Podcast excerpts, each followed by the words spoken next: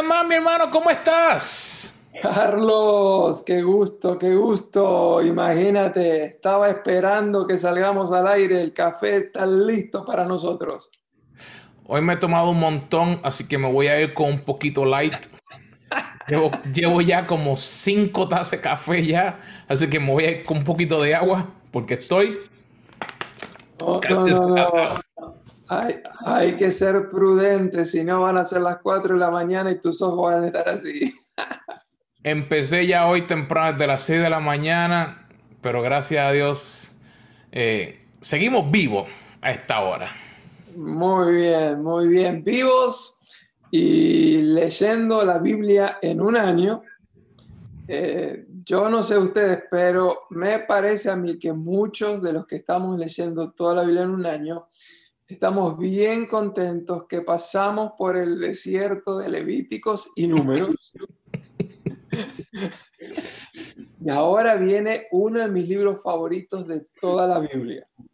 El libro de Deuteronomio es un libro de sermones, son los sermones de Moisés a su pueblo preparándose. Este, él está dejando el liderazgo en manos de Josué.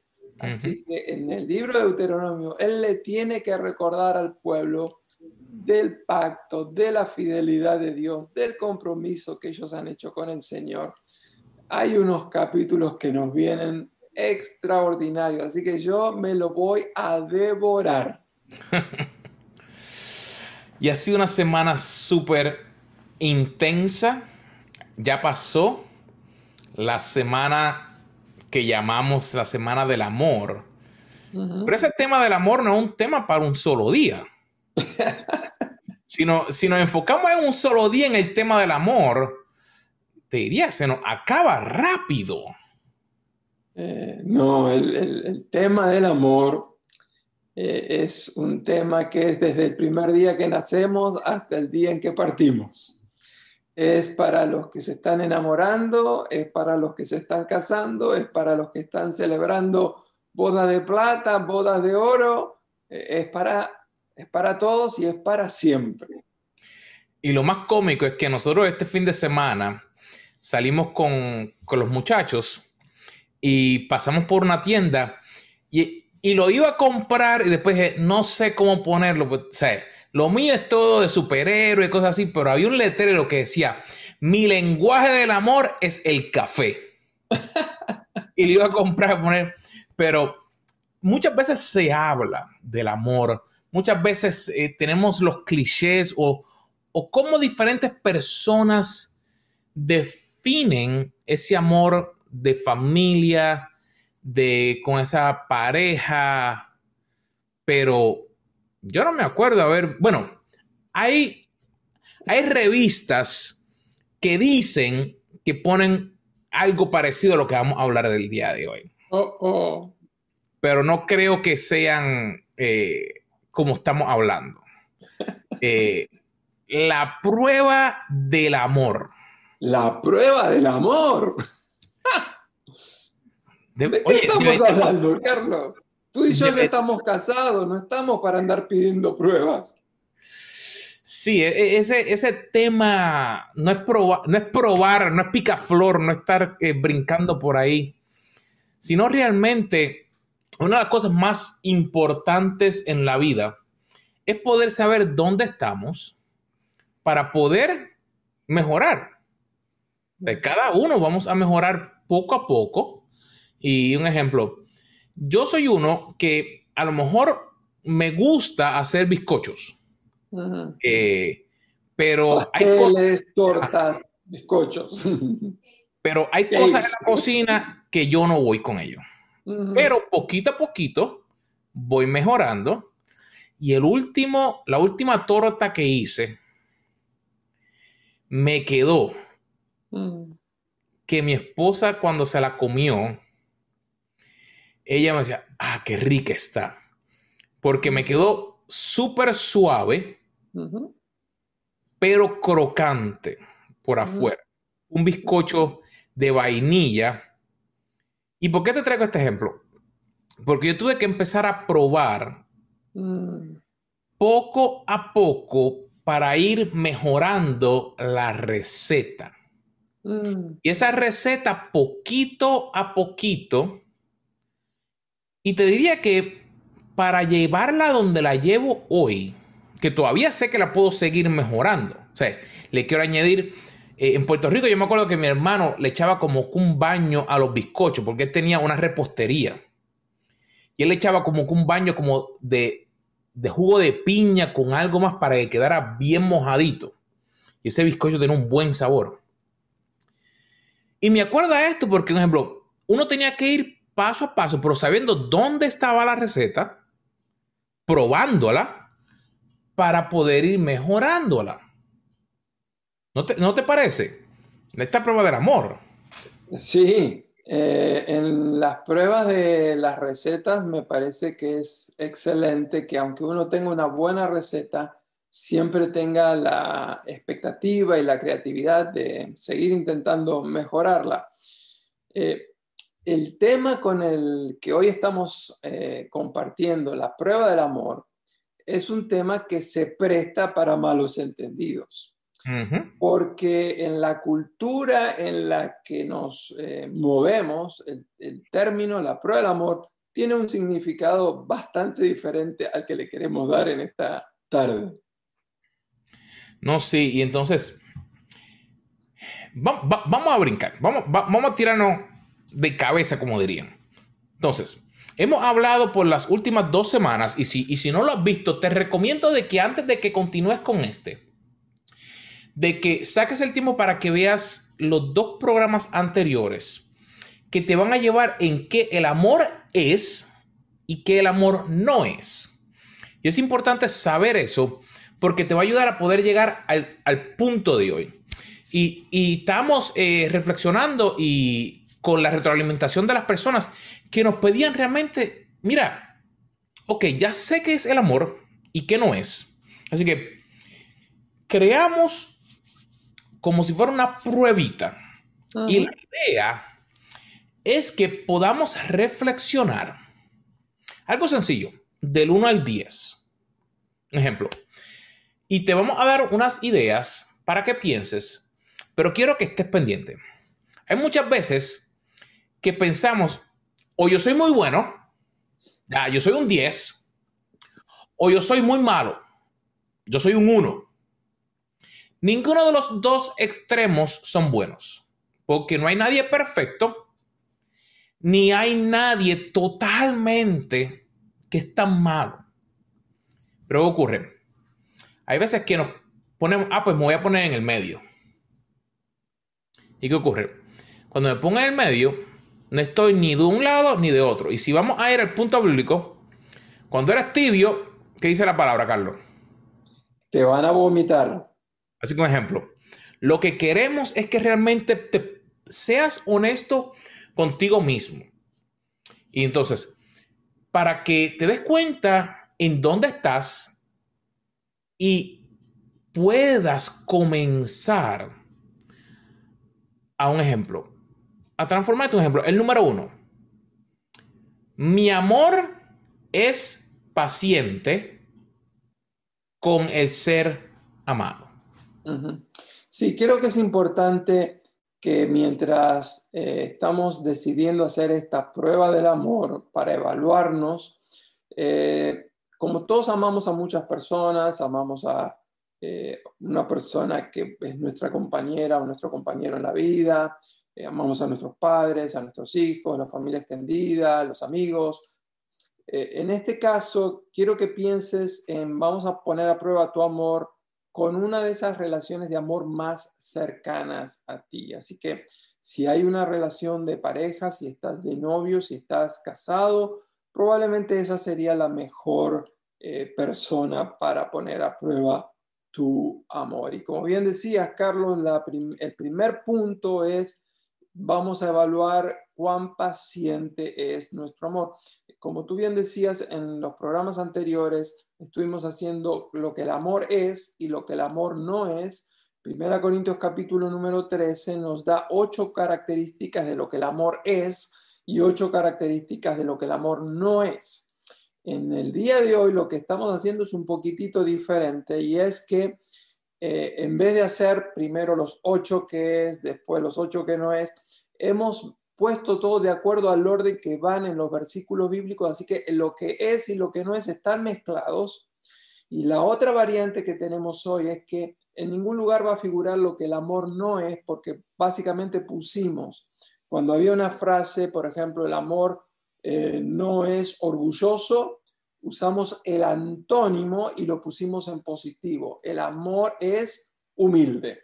Así que las 16 características con las cuales vamos a evaluar nuestro amor son características positivas y queremos que tú del 1 al 10 determines, por ejemplo, cuán paciente es tu amor. Y déjame decirte, para empezar la prueba, estamos empezando con el pie a fondo porque es uno de los elementos más, más difíciles para evaluar, por lo menos para mí.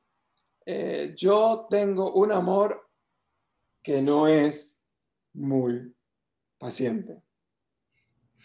¿Sabes lo que sería cómico si nuestras esposas estuvieran aquí y fueran las que estuvieran haciéndonos la prueba? Ese lo vamos a hacer para el próximo programa y déjame decirte, yo creo que ella estaría completamente de acuerdo conmigo. Mi amor no es muy paciente. ¿Sabes, ¿Sabes qué interesante eso que estás hablando? Porque a veces nosotros nos vemos pacientes y yo me veo a veces paciente. Y, y, mi esposa me dice, ah, amor, yo quisiera tener la paz que tú tienes. Pero pensando bien, hay momentos en que como que no soy paciente con ella. No es que esté como que malo, no es que, es que como que de momento como que hay como que una expectativa. Y te, te voy a dar un ejemplo. A veces ella me pregunta algo de tecnología. Y pues le contesto. Y entonces ella me dice, pero tenme paciencia pero estoy teniendo paciencia. Y ahora que estamos pensando, a veces a lo mejor no estoy siendo lo suficientemente paciente y es un área que debería trabajar. Así, por ejemplo, yo me voy a dar un 4. Mm. Yo me voy a dar un 4, pues entonces, como ella ya me ha mencionado esa área y, y yo quiero entonces trabajarlo y, esta es la idea, de que mientras tú vas viendo la prueba, mientras estás escuchando y vas a tener acceso para que puedas bajar eh, la prueba, para que puedas hacerlo, porque la idea es que lo hagas. Que pienses, ¿cómo, cómo estás? Por ejemplo, ya los dos empezamos, por ejemplo, esa paciencia. Y sabes que sería, sería interesante, porque yo te veo a ti como una persona paciente, Carlos. Mm, mm. Tú eres bien Tú eres bien paciente, ecuánime, tranquilo. Pero como dice el refrán, solo la cuchara que menea lo que está dentro de la olla es quien sabe lo que hay. Y siguiendo esa línea de pensamiento, eh, cuando uno está en una relación de amor, de pareja, matrimonial, sucede que esa persona que es la que más tú amas, esa persona que es la que más eh, produce gozo y satisfacción en tu vida, a la misma vez es la persona que más te irrita. Así que eh, por eso es que uno se va de un extremo al otro. Pero eh, me da la impresión de que lo mismo que te está pasando a ti, no, me pasa a mí y le va a pasar a la gran mayoría de nosotros. Podemos ser pacientes con otras personas, pero con nuestro cónyuge disfrutamos mucho, pero a la hora de, molestarnos y de apasionarnos y de irritarnos, eh, el fusible tiene poca capacidad y explotamos. Yo creo que por eso es que eh, el apóstol añadió en ese mismo versículo el próximo. Mi amor es bondadoso. Toma la iniciativa o responde con bien. Mm. Eh, lo que a mí me, me, tocó mucho cuando estábamos haciendo este trabajo es que si yo no puedo ser bondadoso con la persona a la cual más amo, ¿de qué sirve que sea bondadoso con todos los demás? Y es súper interesante el poder ver que a veces la bondad, a veces la gente la ve como que, como si fuera permitir que alguien se te parara por encima. Pero a veces la bondad es algo tan sencillo como cuando hay una situación difícil, tú ir y tomar la iniciativa de conectar con esa persona que amas. Y buscar, estar disponible, estar, tomar, como dice, toma la iniciativa para que entonces puedas buscar qué hay en tu vida. Así que ah, del 1 al 10, querido amigo que nos está escuchando, toma un momento y, si nos está escuchando después de la grabación, para el video por un segundito y, piensa, tú tomas la iniciativa con esa persona que, amas o, o no. Y a veces puede que en algún momento en tu vida tú hayas tomado la iniciativa y pueden haber diferentes áreas. Pero la iniciativa no es solamente en salir, sino cuando tú le respondes, cuando hay una situación difícil, tú estás tomando ese momento para entonces poder tomar eh, esa iniciativa. Y entonces el tercer punto de nuestra prueba es que si mi amor es un amor sumiso y satisfecho. Y esa palabra sumiso eh, es una palabra un poco que le hemos puesto de manera bastante provocadora. Eh, la Biblia dice que en la relación matrimonial eh, debemos estar sujetos y debemos someternos los unos a los otros. Y luego, evidentemente, también dice que las casadas estén sujetas a sus maridos, pero el principio del mutuo sometimiento y la mutua sujeción es para los dos miembros de la pareja. Así que por eso preguntamos, es mi amor sumiso, no importa si eres hombre, mujer, el esposo, la esposa, el novio, la novia. En general, todos tenemos que tener cierto nivel de sumisión y a la misma vez de satisfacción. Estoy satisfecho con la relación que estoy teniendo.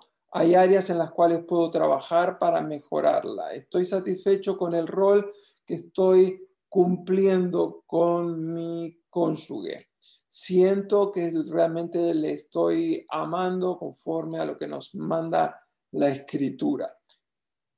Prueba tu amor en esta área. Cuán sumiso y cuán satisfecho es tu amor. Del 1 al 10. Y esa, como mencionaste algo súper interesante, que es que esa satisfacción que cuán satisfecho te sientes. Y, y, este es un punto que muchas veces, a veces no se habla, sino esa satisfacción de tener y no tener y poder aceptar a la persona tal y como es. Mm. La satisfacción que trae de tu poder aceptarlo y lo conecta con el próximo. Mm es mi amor es seguro de sí mismo y moderado. Y una de las cosas que es extremadamente importante es poder estar seguro de quién tú eres. Número uno, dice la palabra que fuimos creados a imagen y semejanza de Dios, significando que tú tienes un valor y Dios te creó tal y como eres. No tienes que buscar en nadie más, sino solamente en Él. Y en yo poder ver eso para mí, te doy como ejemplo. Hubo momentos en mi vida en los cuales yo podía tener todo lo que yo quisiera, todo lo que tú pudieras imaginar, pero no fue hasta que yo me realmente me di cuenta mi seguridad, quién yo soy, viene de mi identidad en que fui creado por Dios de una manera específica para lograr algo. Y al yo poder hacer eso, entonces me permite poder estar en paz. Mis actitudes no están fuera de control, porque entonces puedo cada día buscarle a Él y no dejarme influenciar por todo lo que el mundo quiera decir. Sí, eh, el apóstol en 1 Corintios, en el capítulo número 13, en el verso número 4, está hablando de que el amor no es jactancioso, no es orgulloso, no es fanfarrón, no se la da de nada. Y entonces, eh, al usar dos palabras diferentes, me parece que lo que el apóstol está tratando de diferenciar es el, el verdadero amor no tiene actitudes arrogantes, pero tampoco es una persona orgullosa, siendo el orgullo un estilo de vida. La continuidad de las actitudes lleva a que entonces la persona llegue a adoptar un estilo de vida. Así que nosotros tenemos que cuidar, apenas notamos que hay algunas actitudes que están un poquito fuera de lugar de nuestra parte, eh, cuidarnos con eso para que nunca llevemos a, llegar a ser personas eh, orgullosas. La palabra de Dios dice muy claro que Dios da gracia a los humildes. Así que el amor es humilde, es modesto, es moderado y como bien decías tú, está seguro de sí mismo porque sabe que fue creado a la imagen de Dios. Querido amigo, vamos por la número 5 todavía, pero ¿cómo vas? ¿Estás tomando nota, estás apuntando. Acuérdate, la idea no es darte por la cabeza de cuán malo o cuán bueno eres, sino es darnos cuenta las áreas, porque pueden haber diferentes áreas las cuales necesitamos mejorar. Acuérdate, todas estas son cualidades buenas del amor que cada uno de nosotros tiene y puede seguir mejorando. Y la idea es darnos cuenta de cómo mejorar para poder demostrar el amor, primero, a esa persona cerca de nosotros, pero también esto te va a ayudar a que puedas mostrar el amor a las personas que están un poquito más afuera de ti. Carlos, ¿cuál es número 6? respetuoso. Mi amor es respetuoso. Eh, me vienen a la mente dos o tres imágenes. Yo no sé si alguna vez te ha pasado, eh, a mí sí me ha pasado, de estar caminando en la playa, sea solo o estar al lado de mi esposa, y ver que va un hombre con una mujer, los dos caminando, son obvios que son pareja, pero el hombre pareciera ser que los ojos se le saltan cada vez que pasa una mujer por delante de él. No le importa él estar al lado de su esposa o de su pareja, pero es para mí una falta de respeto, una falta de consideración, eh, prestar atención y estar contemplando a la otra mujer que se le está cruzando, estando él con la persona que él ama. Así que me parece a mí de que el amor es respetuoso, tiene mucho que ver con ser considerado con la otra persona. Eh, la otra cuestión que uno lo nota eso es también hay cónyuges que viven criticando permanentemente a su cónyuge, que la comida te quedó mal, que hoy le pusiste mucha sal, que mañana le faltó pimienta, que todo, que si se, usa una ropa porque la usó, si se pintó el pelo porque se lo pintó, si se levantó temprano, no hay una palabra de elogio, de consideración. Eh, eso nos habla de que ahí ese amor está muy eh, endeble, muy frágil, porque el verdadero amor es respetuoso, eh, es un amor que no es ofensivo hacia la persona que ama. Wow. El número siete es, el, mi amor es generoso. Y muchas veces pensamos en el generoso, en el que gasta mucho, que puede comprar mucho. Pero tenemos que también pensar que el generoso no es egoísta, no solamente piensa en el yo, sino, por ejemplo, generoso también queremos poder pensar en nuestra relación, pero acuérdate, dejará su padre y su madre y se unirán y serán uno. Así que como, como nos vamos a unir para ser uno, yo estoy pensando en las necesidades de la otra persona. Y acuérdate, la idea no es, ah, he tenido problemas o no, sino es darte cuenta que si hay un área que tú necesitas mejorar, que tú puedas mejorar. Un ejemplo, digamos, hay momentos en que a mí se me puede olvidar alguna cosa, pero si yo busco, espérate, yo le prometí a mi esposa que íbamos a hacer algo, no, yo quiero pensar en ello. Un ejemplo, ella los viernes es el día más fuerte de trabajo de ella. Ella a veces sale de aquí, a veces antes de las 8 de la mañana, y ya, y a veces son las siete y media y todavía no ha llegado. Entonces, yo he tenido que buscar formas para entonces poder ser generoso enfocándome en ella. Y yo no hacía eso antes. Te soy honesto porque no me había dado cuenta de eso. Y no te lo digo por lo ejemplo, te digo porque yo estaba fallando. O sea, te digo, literalmente, yo me envolvía en las cosas. Y, y ella llegaba, ejemplo, imagínate, después de un día de trabajo, ella tener que llegar a pensar qué va a comer. A, a, ver que los trastes estaban sucios o, o cualquier cosa que hubiera.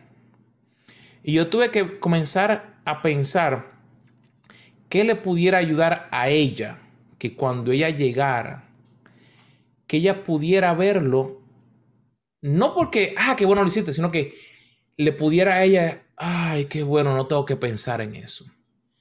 Me gustan mucho esos ejemplos, Carlos, y eh, creo que me puedo identificar en el sentido que a medida que han pasado los años, eh, uno empieza a madurar y darse cuenta que generosidad no es solamente eh, dar regalos. Es más, algún día vamos a hablar de los lenguajes, de los cinco lenguajes del amor, y hay algunas personas que usan mucho ese lenguaje, el lenguaje del regalo, y como decir, bueno, si yo no tengo justo ese lenguaje de amor del regalo, entonces no puedo ser generoso. Y me parece que la idea aquí es todo lo contrario, es ser generoso con tu disposición a servir a tu cónyuge, a dedicarle el tiempo que se merece, a darle la prioridad que la persona eh, le corresponde. Así que la generosidad abarca muchas áreas. Y la última que queremos dar hoy, las próximas las seguiremos la semana que viene, es la necesidad de ser más tolerantes. Y esto tiene que ver con la número uno que habíamos visto, que era la necesidad de ser pacientes. Así que pacientes, tolerantes, eh, es tener un poquito la cabeza más fría, que no se nos suba aquellos que son descendientes de italianos, que no se te suba la tanada a la cabeza tan rápido. Eh, de nuevo, yo dije que en el primero de ser pacientes me falta mucho que aprender Así que voy a decir que en esto de ser tolerante también me falta mucho que aprender. ¿Sabes qué interesante, Carlos? Que cuando no, nos ponemos y tomamos el tiempo para reflexionar, eh, es importante el darse cuenta que el convivir con otra persona, el estar buscando compartir el amor, es más allá de lo que a veces vemos en las películas. Por ejemplo, Lifetime siempre te pone las películas que todo termina tan bien, todo termina maravilloso, siempre todo ese amor, pero la realidad es que el hacer una prueba como la que eh, te estamos compartiendo aquí es lo que realmente hace que podamos Mejor, yo quisiera, yo pensaba, decía, si alguien hubiera tomado el tiempo y me hubiera enseñado cuando yo estuviera más joven, y no es que esté tan viejo, tengo canas como loco, pero no significa que soy un anciano. Pero hubiera sido mucho mejor mi vida. Y eso es lo que queremos para ti que nos estás escuchando que nos estás viendo. Que puedas tener la oportunidad de reflexionar dónde estás hoy. No es que hace 50 años, no, no, ¿dónde estás hoy? ¿Cómo está tu relación, como dijo Carlos, con esa persona cercana a ti? ¿Y cómo está tu amor? Para que de ahí puedas entonces tomar las decisiones necesarias. Un ejemplo, si tu puntuación no es muy buena, no significa que te van a echar a la basura. No es eso. La idea es que puedas darte cuenta. Por ejemplo, yo he tomado nota de las áreas que voy a comenzar a trabajar. ¿Va a haber un cambio así de la noche a la mañana? No. Pero ahora estoy más consciente para comenzar a trabajar en cada una de ellas. Carlos, tú dices que si, baja, si las notas que sacaste son bajas, no te van a echar a la basura. Pero la pregunta es, ¿y qué pasa si te echaron de la casa? ¿Qué pasa si te echaron? Eh, Esa, si te echaron de la casa, y ese, y ese, y ese es un tema, como siempre decimos, que, que hay tela para cortar. Pero una de las cosas que es más importante, y te lo puedo hablar por experiencia propia, el trabajar en tu desarrollo para poder amar, no necesitas tener a alguien al lado. Porque si llegaste a una situación en la cual ese cónyuge tuyo, esa persona que, que tú te estás enfocando, por cualquier razón, tú puedes seguir trabajando para tú seguir desarrollando tu amor. Si vemos, el apóstol no dice, que el amor es solamente para los casados que están contentos como casados, sino que dice que el amor es. Y acuérdate que Dios es amor.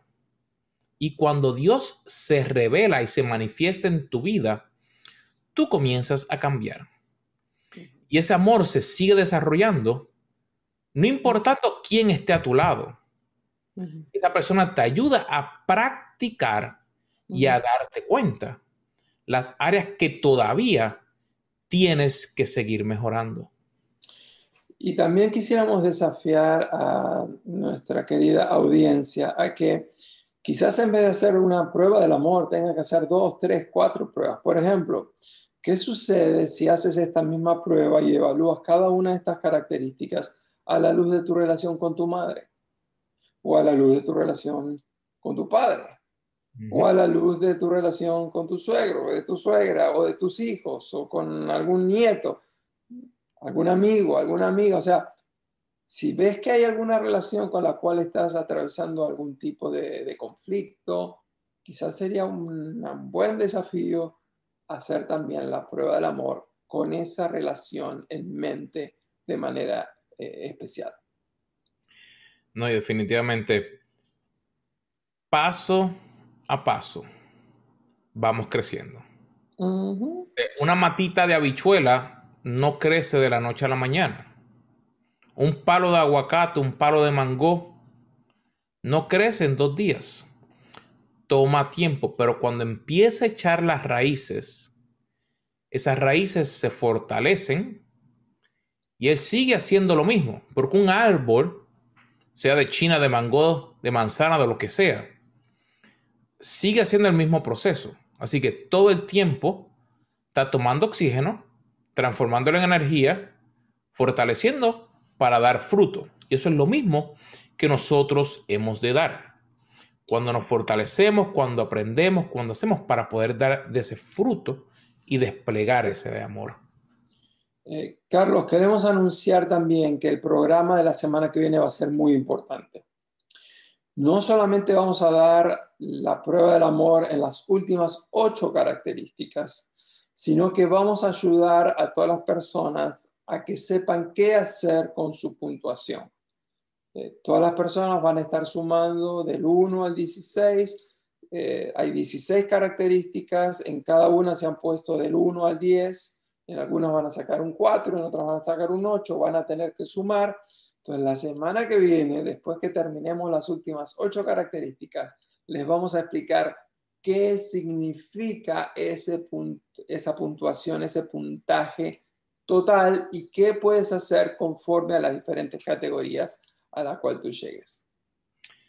Así que, querido amigo, ha sido un placer de que hayas estado aquí, que hayas tomado el tiempo. Y como siempre, suscríbete a nuestros canales para que puedas recibir las notificaciones cuando vamos en vivo, nuestros recursos. Si puedes ir aquí a caféconloscarlos.com para que puedas bajar todos los recursos que creamos para ti, que lo hacemos con mucho amor, pues queremos que sigas creciendo y que te sigas desarrollando para ser la persona que Dios te ha creado. Nos vemos el martes. Cuídense.